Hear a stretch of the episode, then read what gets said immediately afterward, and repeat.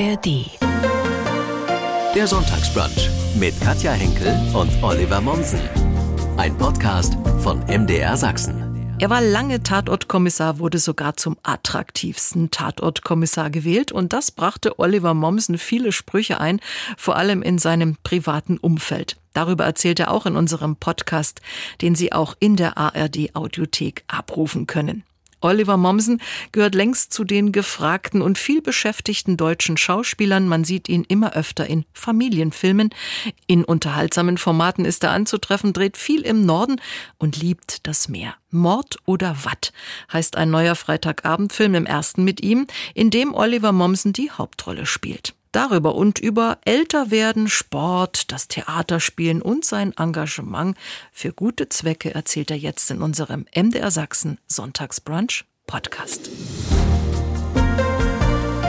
In der kommenden Woche sind sie Tim Seebach im neuen Freitagabendfilm Mord oder Watt. Eine neue Reihe im ersten. Worum geht's denn da? Wenn meine Kumpels mich fragen, so was machst du denn gerade? Oder beziehungsweise als die Dreharbeiten stattfinden, habe ich ganz frech sagen können, du, ist ganz lustig, ich spiele mich jetzt selber. Tim Seebach ist ein erfolgreicher Fernsehkommissar, liegt so ungefähr, also ich habe den Regisseur André Erkau mal gefragt, was sind wir denn eigentlich? Das heißt, die Serie heißt Deluxe und das ist so wie Kommissar Rex oder Autobahnpolizei ähm, ein Dauerbrenner. Er ist sehr erfolgreich, jeder kennt ihn. Und eine wichtige Komponente dieser Serie ist, er macht seine Stunts selber. Tim Seebach ist also so richtig das, was man sich von Schauspielern vorstellt. Überheblich, aufgeblasen, äh, übergriffig, verwechselt Realität und, äh, und, und, und Fiktion. Und einmal im Monat ruft ihn seine Mutter an und sagt, ich sterbe. Und er sagt, Mutter, du stirbst einmal im Monat, ähm, das kann nicht wahr sein, aber ich komme trotzdem. Und dann wird er zurückgerufen, da wo er herkommt. Und zwar haben wir einen imaginären Ort geschaffen, das Beste aus Bremerhaven und Cuxhaven. Und wir nennen das Westerfleet. Da muss er dann immer hin. Und da ist er alles andere als berühmt und wichtig und überhaupt. Und äh, da wird man dann konfrontiert mit, ja, mit diesen norddeutschen Geistern. Die, die alles wissen, die, die nichts sagen, die, die ein bisschen vielleicht mürrisch sind, die, die das Herz am rechten Fleck haben, aber nicht so richtig damit rauskommen. Und der kleine, aufgeregte, äh, ins Alter gekommene Schauspieler kann sich an denen abarbeiten. Also ich glaube, das macht Spaß, sowas zu spielen, oder? Das macht einen Riesenspaß, weil ich kann mich selber auf die Schippe nehmen. Und das mache ich sowieso gerne. Vielleicht haben ein paar Leute schon mitbekommen, ich nehme mm, also prinzipiell auch als Überlebensstrategie die Sachen nicht so ernst, mich schon mal gar nicht. Und dann spielt sie jemanden, der ähm, ja, der all diese Macken hat ähm, und, und, und der sich leider dann in der Beziehung auch zu ernst nimmt. Und wenn du dann einen Regisseur hast wie André Erkau, ähm, und ein tolles Drehbuch von Michael Gantenberg, dann, dann macht das einfach nur Spaß. Wir haben ein Mega-Ensemble, Antonia Bill, Ulrike Tschache, Joshua Seelenbilder, Hedi Kriegsgotte. Wir haben von jung bis alt, haben wir einfach nur Schätze ausgegraben. Und äh, ja, ich hoffe, dass am 10.11. alle gucken, weil wenn ganz viele gucken, dann dürfen wir noch, also wir haben schon ein zweites Abenteuer schon mal so vorsichtshalber gedreht dieses Jahr. Und wenn ganz, ganz viele gucken, dann dürfen wir noch ein drittes Abenteuer machen. Und vielleicht ein viertes und ein fünftes. Also Mord oder Watt am kommenden Freitag 20.15 Uhr im ersten.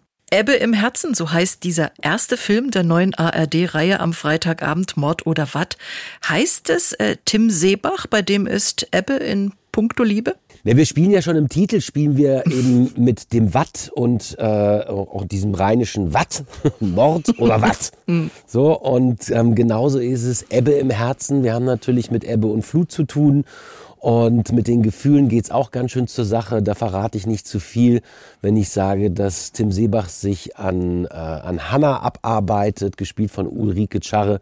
Die Erstbegegnung ist ungefähr so, ich kenne sie, er so, ja, aus dem Fernsehen, sie so, nee, Fernsehen gucke ich nicht.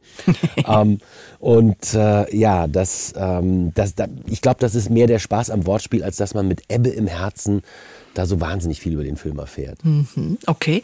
Ihr neuer Film wurde ja in Bremerhaven sozusagen uraufgeführt vor der Fernsehausstrahlung. Wie war's? Wie haben die Leute reagiert? Na, wir hatten den großen Luxus. Wir waren vorher auf dem Filmfest in Emden mit dem Film. Mhm. Wir waren auf dem Filmfest in Ludwigshafen mit dem Film. Wir hatten die Preview in Bremerhaven und wir hatten jetzt auch noch eine fantastische Vorstellung in Ravensburg. Und das ist das Tolle, wenn du eine Komödie drehst und dabei sein darfst, wie die Leute reagieren und die ersten Lacher kommen und du merkst so, nee, das waren aber nicht nur Freundlichkeitslacher, sondern die lachen immer noch und die freuen sich und am Schluss wird ein Tränchen verdrückt, weil wir, und das ist die große Kunst von André Erker, unserem Regisseur, der sagt, Komödie kommt einfach auch daher, wo es weh tut.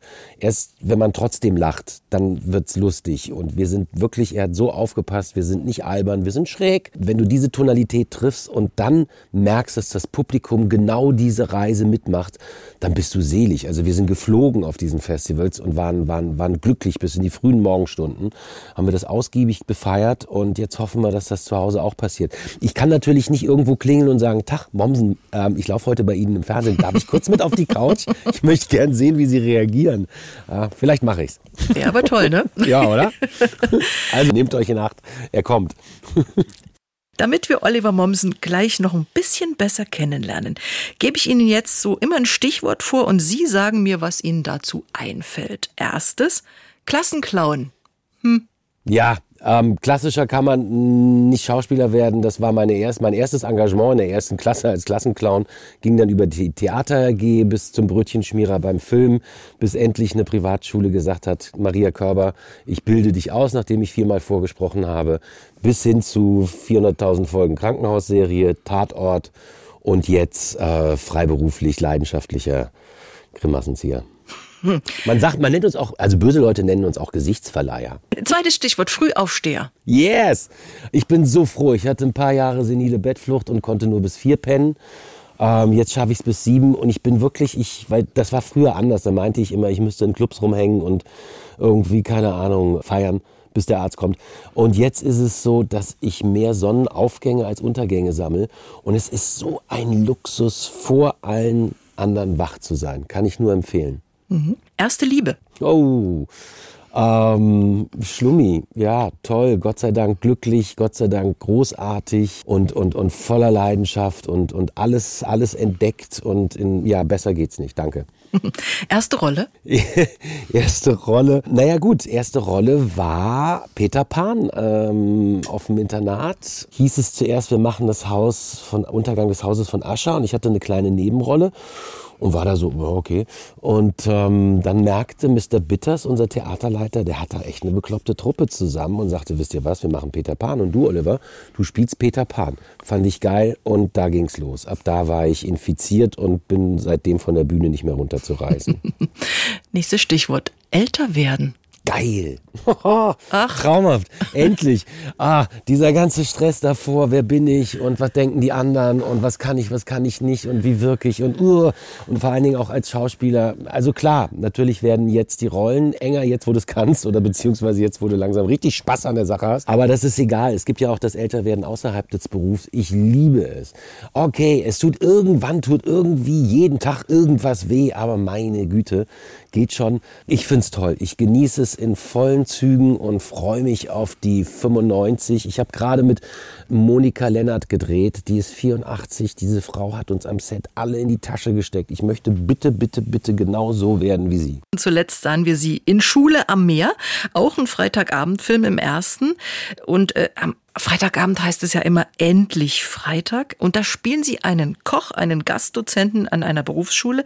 Und da drängt sich ja mir förmlich diese Frage auf, können Sie, kann der Oliver auch so gut kochen? Nein, das ist ja das Tolle. Ich muss das nur spielen. Also ab, ich habe in Bremen beim Tatort auch keine richtige Waffe getragen und die Handschellen haben wir den Kollegen immer hinten in die Hand gedrückt, weil das so ewig lange dauert. Nein, ich, ich, ich, ich lese leidenschaftlich gerne und zur tiefen Entspannung Kochbücher.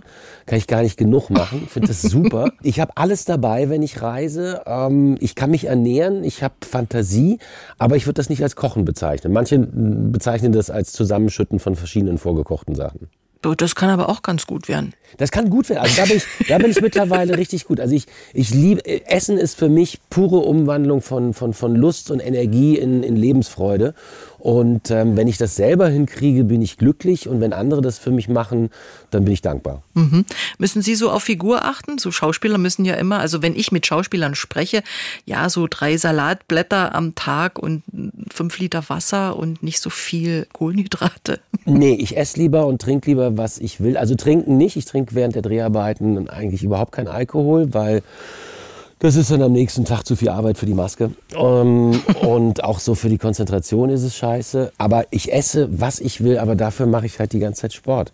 Mhm. Und den brauche ich. Ich bin ein, ein Frettchen auf äh, Koffeinentzug und, und muss mich bewegen. Vor allen Dingen, wenn du so einen ganzen Tag am Set brav gewesen bist, dich nicht schmutzig gemacht hast, äh, immer irgendwie ansprechbar und äh, auf Hab acht und dann nachher muss ich raus in den Schmutz. Sie sind verheiratet, haben zwei Kinder, aber die sind, glaube ich, schon erwachsen. Die sind aus dem Haus. Okay, naja. Wie ist es da so sonntags bei Ihnen, wenn Sie sonntags zu Hause sind? Wie, wie stehen Sie so auf? Wie, was machen Sie dann? Frühstücken, brunchen? Also mein Zuhause ist unterwegs. Ich bin ähm, mehr unterwegs, als dass ich zu Hause bin und das jetzt schon seit Jahren.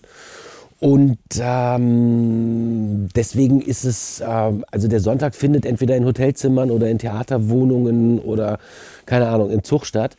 Und ich liebe es, wenn du aufwachst und wie gesagt, bei mir ist das relativ früh, dann gibt es ein Teechen. Und dann gibt es ganz verschieden. Entweder habe ich Bock, sofort ein, Achtung, jetzt wird es ein bisschen hochtrabend, ein Gedicht zu lesen oder eine tolle Musik zu hören oder einfach nur ein Loch in die Luft zu glotzen und dann selber zu entscheiden, so zu, na, so zu schmecken, so, ja, worauf haben wir denn Lust? Und entweder renne ich dann sofort raus oder äh, äh, keine Ahnung, aber so dieses, ich darf jetzt mit der Zeit machen, was ich will, finde ich großartig. Mhm. Ja, und zu Hause, wenn es mal nicht Hotel ist? Dann fange ich an, den Keller aufzuräumen. Mhm. Ja, natürlich. Was macht man schon zu Hause? Mhm. Aufräumen. Okay, Sonntag Keller aufräumen. Also Sie gehen aber auch mal zum Brunchen irgendwo hin, oder? Ich hasse Brunchen. Ich hasse. Okay, okay. Wie die Pest. Da habe ich's mit, da halte ich es mit Max Gold. Ich finde diese Teller mit diesen Resten drauf und auch diese beseelten, glücklichen Menschen am Sonntag im Café, da könnte ich, da renne ich vorbei. Da renn, ich gucke da rein, freue mich für die, aber wenn mich da einer zum Brunch einlädt, sage ich, ne, lieber irgendwo äh, beim, beim, beim, beim Asiaten irgendwo ein Süppchen im Stehen. Okay. Haben wir ja Glück, dass der Sonntagsbrunch bei uns geklappt hat. Das ist was anderes. Wir sitzen ja jetzt nicht in einem überhitzten Café mit gestressten Kellnerinnen und äh, schreien uns an. Sie leben in Berlin und Sie lieben Berlin. Oh ja, es ist eine Hassliebe geworden mittlerweile. Also ich komme aus Düsseldorf, war an ganz tollen Orten im Internat und bin dann zum Zivildienst nochmal nach Düsseldorf und dann wollte ich auf die Schauspielschulen, die staatlichen haben mich nicht genommen. Und ich dachte, komm, wenn Quereinstieg, dann Berlin, hab mir vom Senat damals noch auf Matrize abgezogen, roch nach Spiritus, die Liste aller freien Gruppen und Theater kommen lassen. Und dann kam da so ein Telefonbuch, ich dachte, okay, das muss irgendwie klappen, bin dahin, habe auf der Couch meines Stiefbruders und seines besten Kumpels gewohnt, habe gesagt, kann ich mal eine Woche bei euch bleiben, daraus wurde ein halbes Jahr habe beim Film gejobbt und hatte wirklich ein, manchmal auch irgendwie, weil die Schauspielschule, das hat irgendwie am Anfang noch nicht so richtig geklappt. Ich glaube, es gibt keinen Menschen, der mehr durch Berlin latscht wie ich. Am Anfang war immer das Spiel Ost-West, wo bin ich? In Kreuzberg wusste man manchmal nicht so richtig, bin ich im Osten, bin ich im Westen. Ansonsten war es ja relativ klar. Es war ein Abenteuer pur. Und natürlich die ganzen Clubs, das Tacheles, E-Werk Planet, wie sie alle heißen, diese ganzen Unfertigen und, und, und die Begegnung auch eben, ich bin, ich bin voll Wessi, die Begegnung mit, mit, mit, mit Ostberlin, das, das hat in mir so viel in Gang gesetzt. Das war und ist immer noch ein Abenteuer. Und jetzt mittlerweile, klar, denkst du manchmal so, boah, wird aber auch echt ruppig hier. Mhm. Aber auf der anderen Seite kriegst du so viel geliefert. Es gibt jeden Tag Straßentheater. Du hast das Leben live in Tüten direkt vor der Haustür. Berlin macht mich eigentlich erst zu diesem mm, neugierigen Menschen, der auch in Scharnolpe, Recklinghausen, Gifhorn ähm, auf Theatertour. Berlin hat, hat, hat mich noch neugieriger gemacht, als ich eh schon bin. Du kannst, und das ist wirklich, das ist diese Freiheit, die für mich Großstadt in sich trägt oder was überhaupt den Namen ausmacht. Du kannst zu jeder Zeit an jedem Tag kannst du machen, was du willst. Irgendwo, du musst dich ein bisschen informieren, sind mhm. die Leute, die ähnlich ticken wie du oder die ganz anders ticken, die du da gerne mal sehen möchtest. Kulturell und, und kulinarisch kann man sich durch die ganze Stadt wühlen. Ich mhm. habe das Jahresabo für die äh, staatlichen Museen Berlin geschenkt bekommen. Ich gehe also auch mal, wenn es regnet, zum Caspar David Friedrich und setze mich da kurz auf die Bank. Es ist, du hast immer was zu tun und du kriegst immer du kriegst immer, ja, ich nenne es mal Märchen, du kriegst immer was geliefert, du kriegst immer was erzählt in dieser Stadt. Sie haben 18 Jahre im Bremer Tatort gespielt, von 2001 bis 2019. Dann ist der Nils Stedefreund, Städtefreund, wie auch immer, den Serientod gestorben. Wollten Sie mit dem Tatort aufhören oder wollten das die Tatort diese Entscheidung ist so über die Jahre bei Sabine und mir gereift. Da haben wir lange drüber geredet, immer mal wieder irgendwo äh, unseren Kopf zusammengesteckt und dann gab es den Moment, wo wir gesagt haben, weißt du was, wenn nicht jetzt, wann dann? Und haben beide gesagt, ähm, wir steigen aus. Wir waren gerade dabei zu drehen. Es waren zwei Bücher fertig. Wir haben dann mit dem Sender und der Redaktion und Produktion gesprochen und es war alles wahnsinnig fair und, und, und verständnisvoll. Und dann haben sie gesagt, bitte, bitte, wir haben zwei ganz tolle Filme, lasst uns die noch drehen und dann schreiben wir eine tolle Ausstiegsfolge. Und das haben wir alles gemacht. Deswegen waren wir schon drei Jahre, bevor wir verschwunden sind, auf Abschiedstour. Mhm. Das ist dann so gereift und ich finde, besser kann man nicht abtreten. Mhm. Naja gut, ich sag mal, es ist immer besser, wenn man selbst äh, darüber entscheiden kann, als wenn irgendeiner sagt, so, jetzt ist aber mal genug mit euch. Na gut, manche brauchen noch irgendwann mal einen Hinweis. Also ich glaube, ich wäre auch sehr dankbar, wenn ich dann irgendwann auf der Bühne anfange, wirklich nur noch Quatsch zu labern, dass jemand sagt, sagt, Oliver, Oliver, es reicht.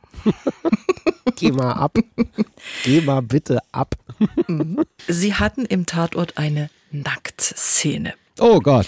Ich weiß nicht, ob die letztendlich zum Titel attraktivster Tatortkommissar führte oder ob es die Umfrage eines Meinungsforschungsinstituts auch ohne dieser Szene zu diesem Titel geführt hätte. Aber sie sind es geworden und das brachte ja auch im privaten Umfeld nicht nur äh, Freude ein, ne? Nein, Hohn und Spott. Das war, das war wirklich eine Zeit. Also die Kumpels haben sich sowieso gleich darauf gestürzt, haben sich kaputt gelacht und zu Hause hieß es, kann man bitte der attraktivste Tatortkommissar Deutschlands den Müll rausbringen? Als ich irgendwie blank gezogen habe, dachte ich nicht, dass man wirklich über mehrere Jahre und jetzt schon wieder so lange über so ein kleines Stück Fleisch reden kann. Aber meine Güte, wie nennt man das? Klappern gehört zum Handwerk. Naja. Attraktivster Tatortkommissar, ich meine, ja, also das ist ja auch schon was. Wir haben ja viele attraktive Tatortkommissare, oder nicht? Kann wahrscheinlich eine Frau besser sagen als ein Mann, tolle, ist klar. attraktive äh, Tatortkommissarinnen und äh, keine Ahnung, ich kann das mit den Jungs nicht so wirklich, äh, da fehlt mir die Perspektive. Ist klar. Also eine Umfrage Obwohl, war das... warten Sie, Waschke ist ein Knaller. Ja, Waschke okay. ist knackig. Also, dass ich den geschlagen habe, ich weiß nicht, war der da schon im Dienst? Doch, ich glaube schon. Oder? Ich glaube auch, ja. Der hat auch blank gezogen übrigens. Darüber ja. redet keiner. Ja, ja. Na, ist doch gut für Sie, oder? Jetzt haben Sie mich an meiner Eitelkeit erwischt. Also eine Umfrage mit Nebenwirkung. Äh, was halten Sie sonst so von solchen Titeln? Bester Papa, Schlipsträger des Jahres, schönster Hintern Deutschlands? Es war ganz lustig. Also irgendwann stand dann plötzlich mal ähm, hinter Tatortkommissar, stand dann irgendwann mal in der Presse Tatortstar. Und dann dachte ich, ach, so wird man zum Star. Also irgendeiner schreibt's und dann steht's da und dann ist man's plötzlich. Es war ganz lustig, hatte damit nichts zu tun. Und ähm, jetzt steht da, jetzt steht bei meinem Namen ganz oft äh, Ex-Tatortkommissar und das mhm. jetzt auch schon seit vielen Jahren. Ich bin gespannt, wann ich den Titel loswerde, um dann irgendwann steht da vielleicht Schauspieler, Mensch, äh, ja, Gesichtsverleiher. Es gibt ja viele Schauspieler, die sagen, also wenn du Tatortkommissar bist, hast du es geschafft. Wir haben schon gerade darüber gesprochen, dass Tatort-Stars sind angeblich. Wie war denn das für Sie äh, nach diesem Tatort? Also erstmal war der Tatort, den zu bekommen, war für mich ein Sechser im Lotto. Ja. Habe ich auch gesagt, weil ich habe jahrelang Krankenhausserie gemacht und das hat einen Riesenspaß gemacht. Ich habe meinen Beruf gelernt und, und mit tollen Kollegen und Kolleginnen gearbeitet. Aber irgendwann dachte ich so, jetzt verschwindest du langsam in der Kittelschublade und habe der Agentur gesagt, wir müssen da raus. Und dann hat Gitter Ulich eben eine ganz großartige Hamburger Casterin, leider viel zu früh verstorben, hat mich zum Casting geschickt für den Tatort und ich bekam den und dann auch noch mit Sabine und auch noch in Bremen, weil Bremen ist klein, aber fein und wir haben ganz tolle Sachen gemacht. Das war der Knaller.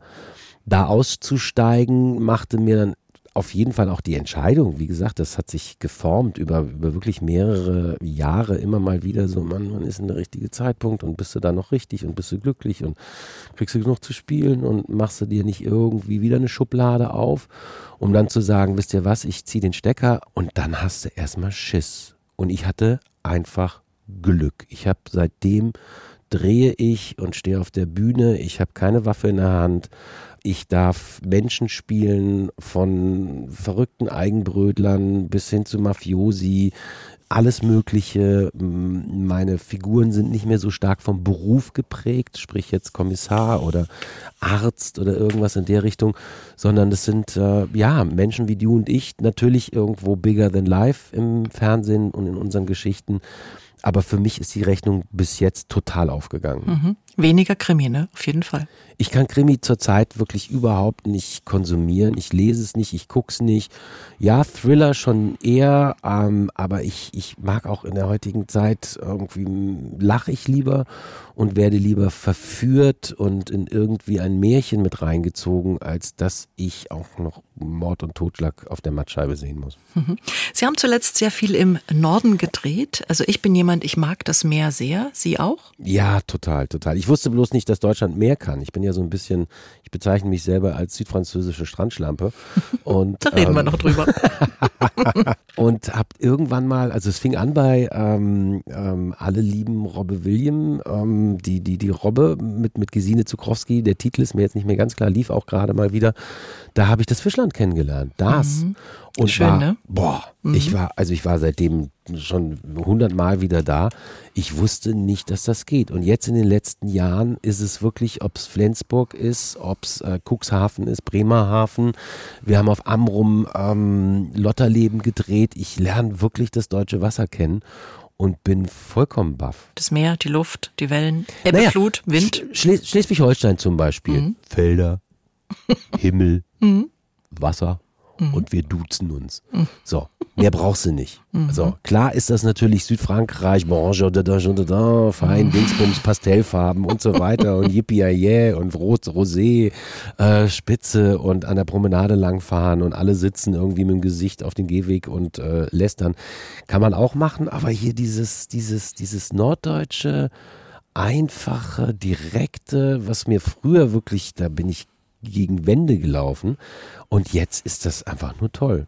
Es geht weiter mit einer Schnellantwortrunde für Oliver Mommsen. Meine, meine Hauptspezialität, der Mann, der in Romanen antwortet. Okay. Ich gebe gern Geld aus. Für Essen. Also Nahrungsmittel. Am November mag ich. Mm, das Farbenspiel. Mag ich nicht. Hm, die Dunkelheit. Ja. Andere Menschen beeindrucken mich, wenn sie ehrlich sind wenn ich Zeit nur für mich habe? Ist das wie ein Sechser im Lotto? Ich nehme mir zu wenig Zeit für. Nee, ich, hab, ich hab's im Griff.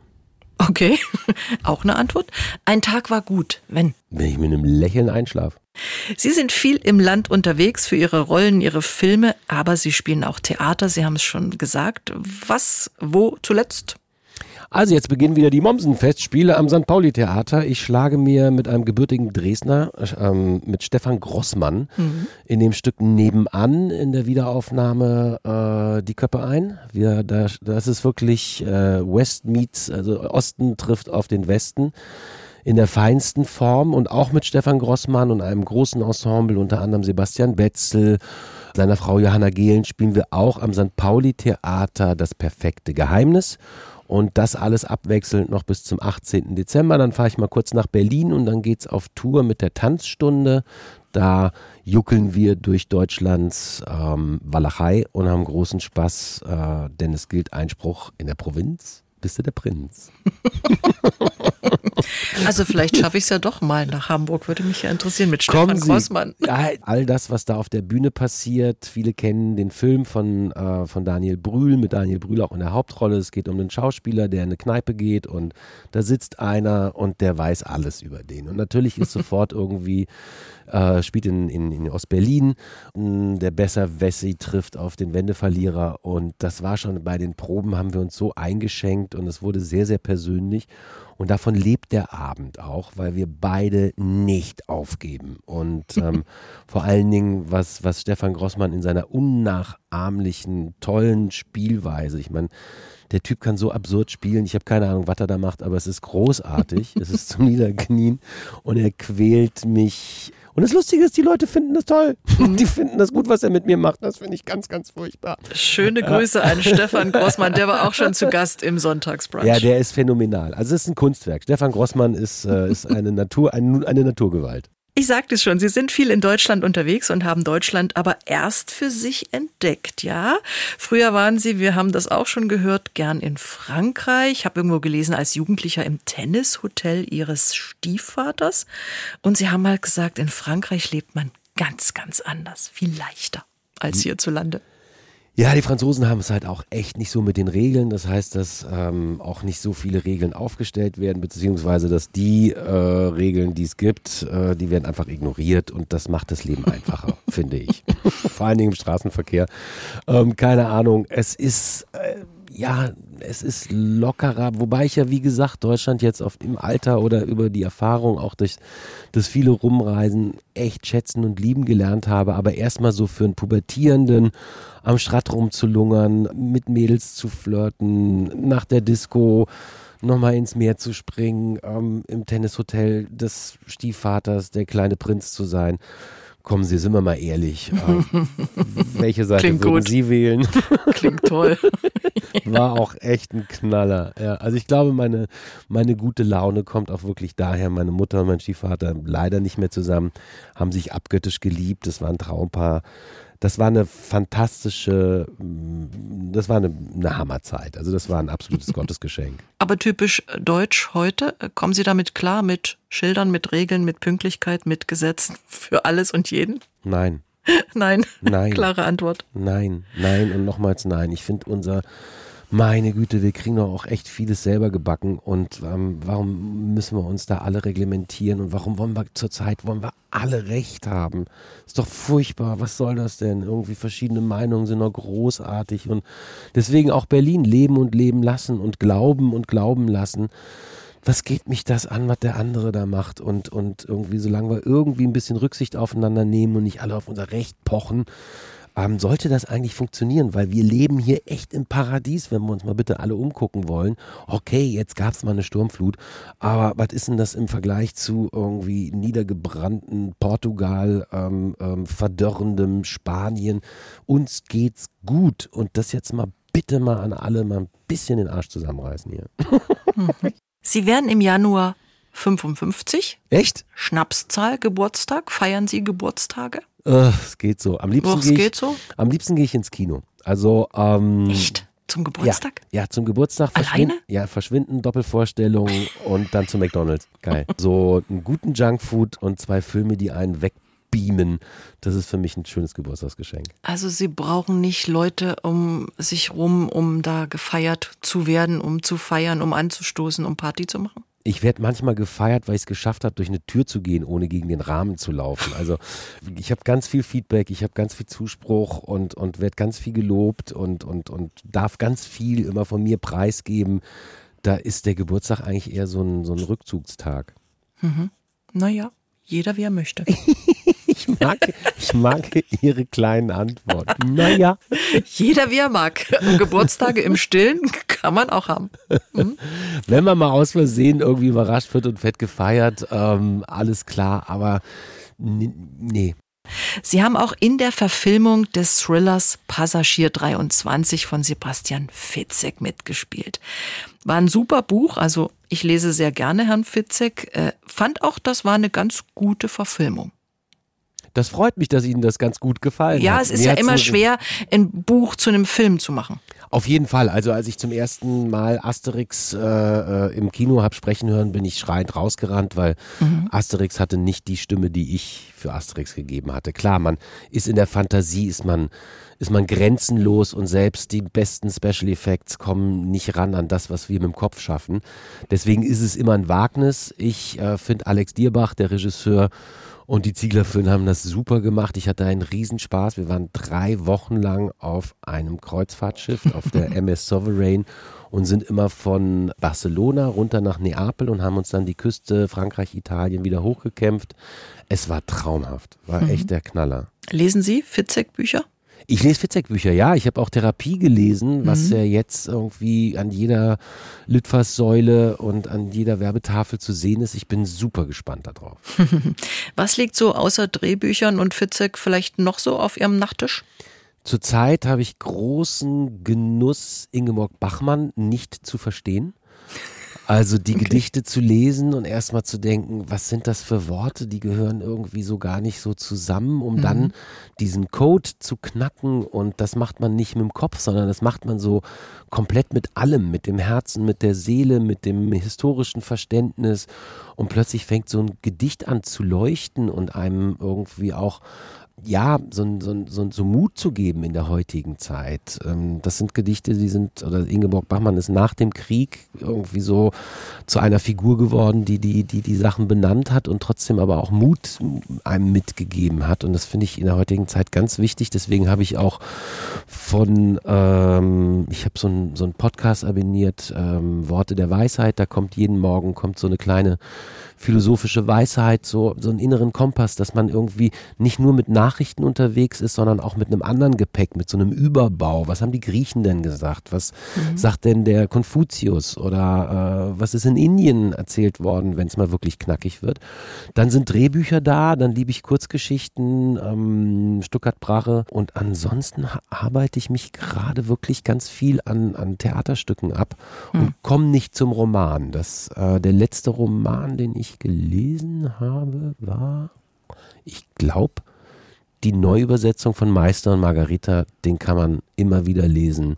Bulgakov, großartig. Was für, was für eine Fabulierfreude, was da alles passiert.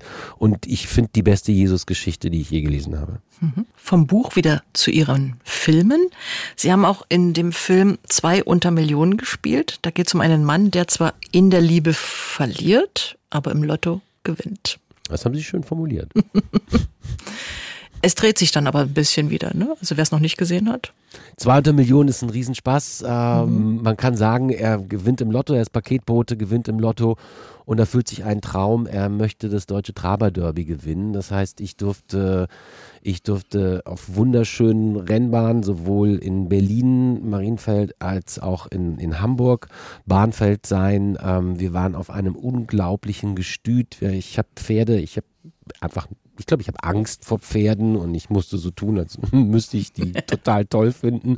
Ich musste Gott sei Dank nicht selber in den Sulki und ähm, es waren tolle Dreharbeiten und war ja faszinierend, diese Welt. Kann ich mhm. nur empfehlen, da mal reinzuschnuppern. Also so ein Renntag in, in, in Mariendorf, das kann was. Mhm. Spielen Sie Lotto? Nee, ich spiele nicht Lotto. Nee, deswegen gewinne ich wahrscheinlich auch nicht. Ja. Manchmal lässt man sich ja anstecken, wenn der Jackpot so richtig hoch ist, dass man sagt, ach jetzt, ich auch. Also bei mir ist das manchmal so. Na, wir geben ähm, als, als Schauspieler, also wir schlagen ja immer die Klappe. Und wenn auf der Klappe steht irgendwie 11.1 die erste, dann ist es eine Schnapsklappe und die wird dann mal auf die Regie geschlagen oder auf mhm. äh, auf den Schauspieler, die Schauspielerin. Und wenn sowas passiert, gebe ich gerne mal eine Lottoklappe aus. Das heißt, das ganze Team darf so ein paar Kästchen ausfüllen. Und ich muss ehrlich sagen, der Output ist irgendwie, es ist so, wir versprechen uns dann auch immer, ich sage dann immer, aber auch wenn der Hauptgewinn kommt, wir machen diesen Film zu Ende, wir bleiben bescheiden. aber die Gefahr ist bis jetzt noch nicht entstanden. Sportlich sind Sie? Was gibt's, was Sie so machen, um fit zu bleiben? Alles. Alles. ja, ja, ich bin Ach, wie nennt man das? Man nennt das, glaube ich, Gimmicks. Also alles, was die äh, Industrie auf den Markt schmeißt. Ich hab's. Jetzt habe ich mir als letztes habe ich mir tatsächlich Nordic Walking Stöcke gekauft, mhm. weil eine ganz tolle ähm, Heilpraktikerin, die mir empfohlen wurde, gesagt hat, durch Nordic Walking, auch wenn es noch so albern aussieht, verbindest du dein Qi. Das ist die chinesische Medizin und da gibt es so ein paar Phänomene, mit denen wir so gedanklich gar nicht klarkommen. Aber manchmal mache ich einfach Sachen, die mir Leute sagen. Nicht oft, aber manchmal. Und da gehört jetzt Nordic Walking dazu. Ich habe die Pilates-Rolle, ich habe eine Yogamatte dabei, ich habe das TRX, wo man sich selber irgendwie mit Eigengewicht in einen Fensterrahmen hängt oder in eine Tür. Ähm, das Fahrrad ist dabei, die Tennisschläger sind dabei, äh, zu Hause liegen Jonglierbälle rum, alle möglichen Dingern, auf denen man, also alles, was so mit Gleichgewicht zu tun hat. Ja, ich stelle mhm. mich auch manchmal im hohen Alter noch aufs Longboard. Ich kann es nicht. Also ich bin in keinen dieser Sportarten erfolgreich, aber sie machen mir Spaß und ich probiere gerne aus. Also am liebsten, glaube ich, wäre ich so Gimmick-Tester für die Sportartikelbranche. Bis hin zur Funktionsunterwäsche. Das ist jetzt mal ein Aufruf. Bitte, bitte, bitte nehmt mich endlich. Am kommenden Freitag gibt's Mord oder Watt, die neue ARD-Reihe am Freitagabend. Sie sind dann Tim, ehemaliger TV-Kommissar und einer, der als dieser gern der richtigen Polizei reinquatschen will. Wenn ich über Polizei und reinquatschen rede, da gibt's so eine Episode, die haben Sie mal erzählt, dass Sie selber mal angehalten wurden, weil Sie betrunken waren. Nein, nein, nein, nein, nein, nein. Ich wurde, ich wurde nicht angehalten, weil ich betrunken war. Ich bin betrunken aus dem Club rausgekommen und plötzlich ging irgendwie so, so eine, äh, äh, bei einem Auto hinten das hintere Fenster auf. Naja, Mommsen auf dem Weg nach Hause. Und ich so, ach, die Herren von der Zivilstreife. Ja, ich mache mir jetzt da vorne auf den Weg und nehme mir ein Taxi. Na, eine schöne Heimfahrt lauf vorne zur Hauptstraße, plötzlich ist das gleiche Auto wieder da, das Fenster geht runter, Herr Mommsen, wir haben uns überlegt, wir bringen Sie nach Hause. Ich sage, das ist doch nett. Bin mit so gemischten Gefühlen eingestiegen und saß da wirklich wie Robert De Niro in Midnight Run, so zwischen den ganzen Jungs, waren vier und fing an zu plappern und so weiter und so fort. Und die haben mich tatsächlich irgendwie nach Hause. Aber kurz vor zu Hause habe ich gesagt, wissen Sie was, ich steige hier aus. Ist mir, glaube ich, gar nicht so angenehm, dass Sie wissen, wo ich wohne. Jawohl, Herr Mommsen, natürlich, wir wollen nicht wissen, wo Sie wohnen. Die Herren ließen mich raus. Ich bin gemütlich auf dem Sofa zusammengebrochen. Das war irgendwie ganz freundlich. Ich erzähle das meinem Nachbarn und der sagte dann, ja, Oliver, das nennt man Chorgeist. Und dann dachte ich so, oh, jetzt, jetzt geht's weit. Das war wirklich putzig und auf der anderen Seite, ja klar, wir haben auch jahrelang irgendwo Werbefilme für die Polizei gemacht. Das hat mir bei der letzten äh, Fahrradkontrolle nicht geholfen.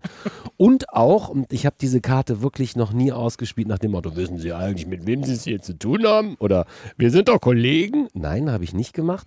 Aber als meine Mutter 80. gefeiert hat und um 12 Uhr die äh, Kollegen ankamen und meinten, wegen Lärmbelästigung die Veranstaltung zu beenden, habe ich gesagt, Entschuldigung, ich habe das noch nie gemacht, aber ich habe jahrelang für Ihren Verein gearbeitet. Wollen wir nicht ein Auge zudrücken? Die waren aber komplett, die waren nicht beeindruckt. Das hat die überhaupt nicht interessiert. Zack, war die Mucke aus. Ja.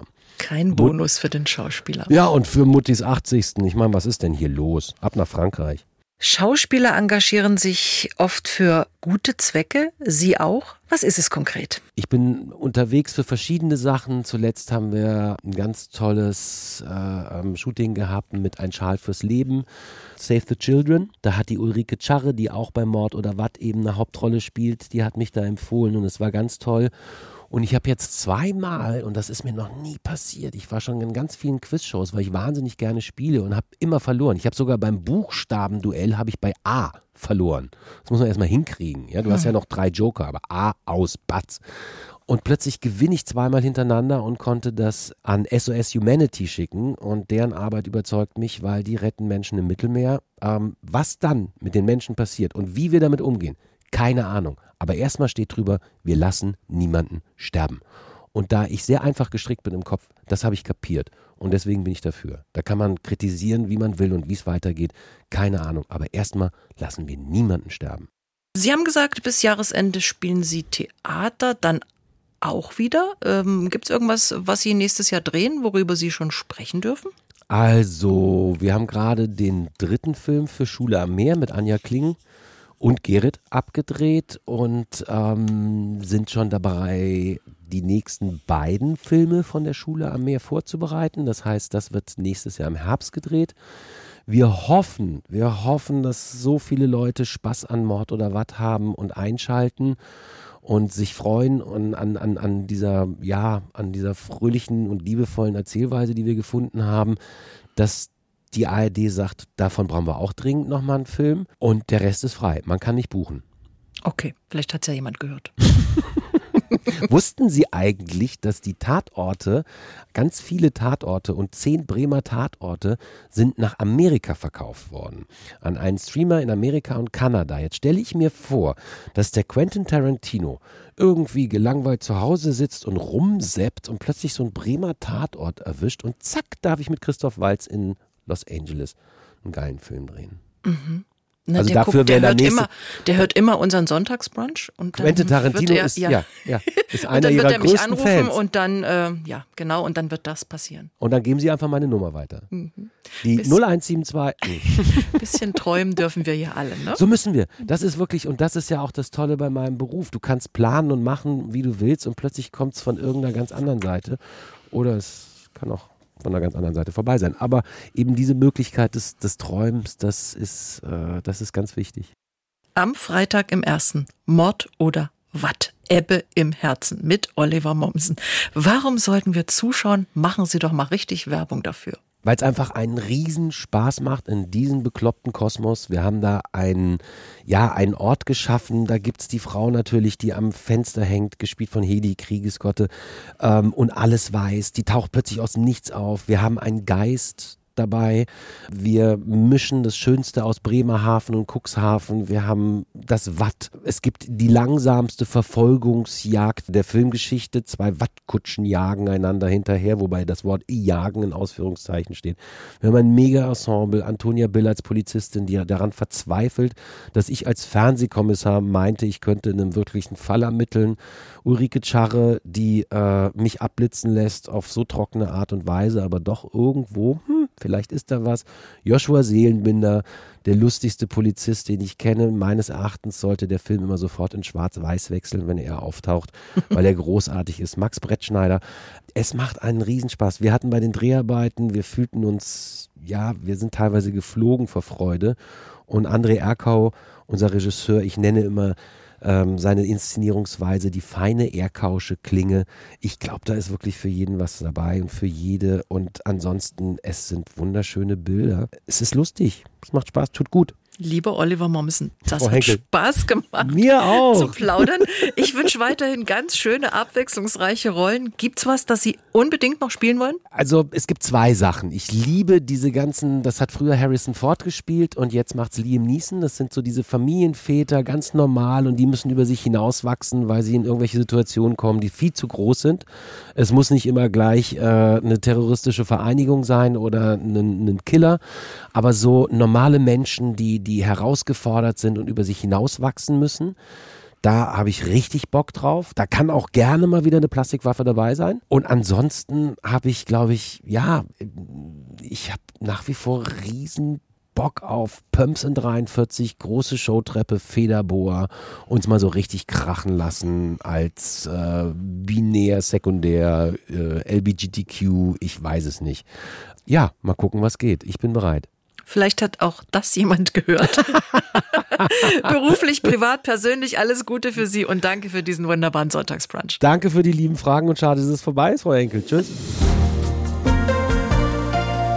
Oliver Mommsen, ein Schauspieler mit Bodenhaftung und ein wirklich sympathischer Typ.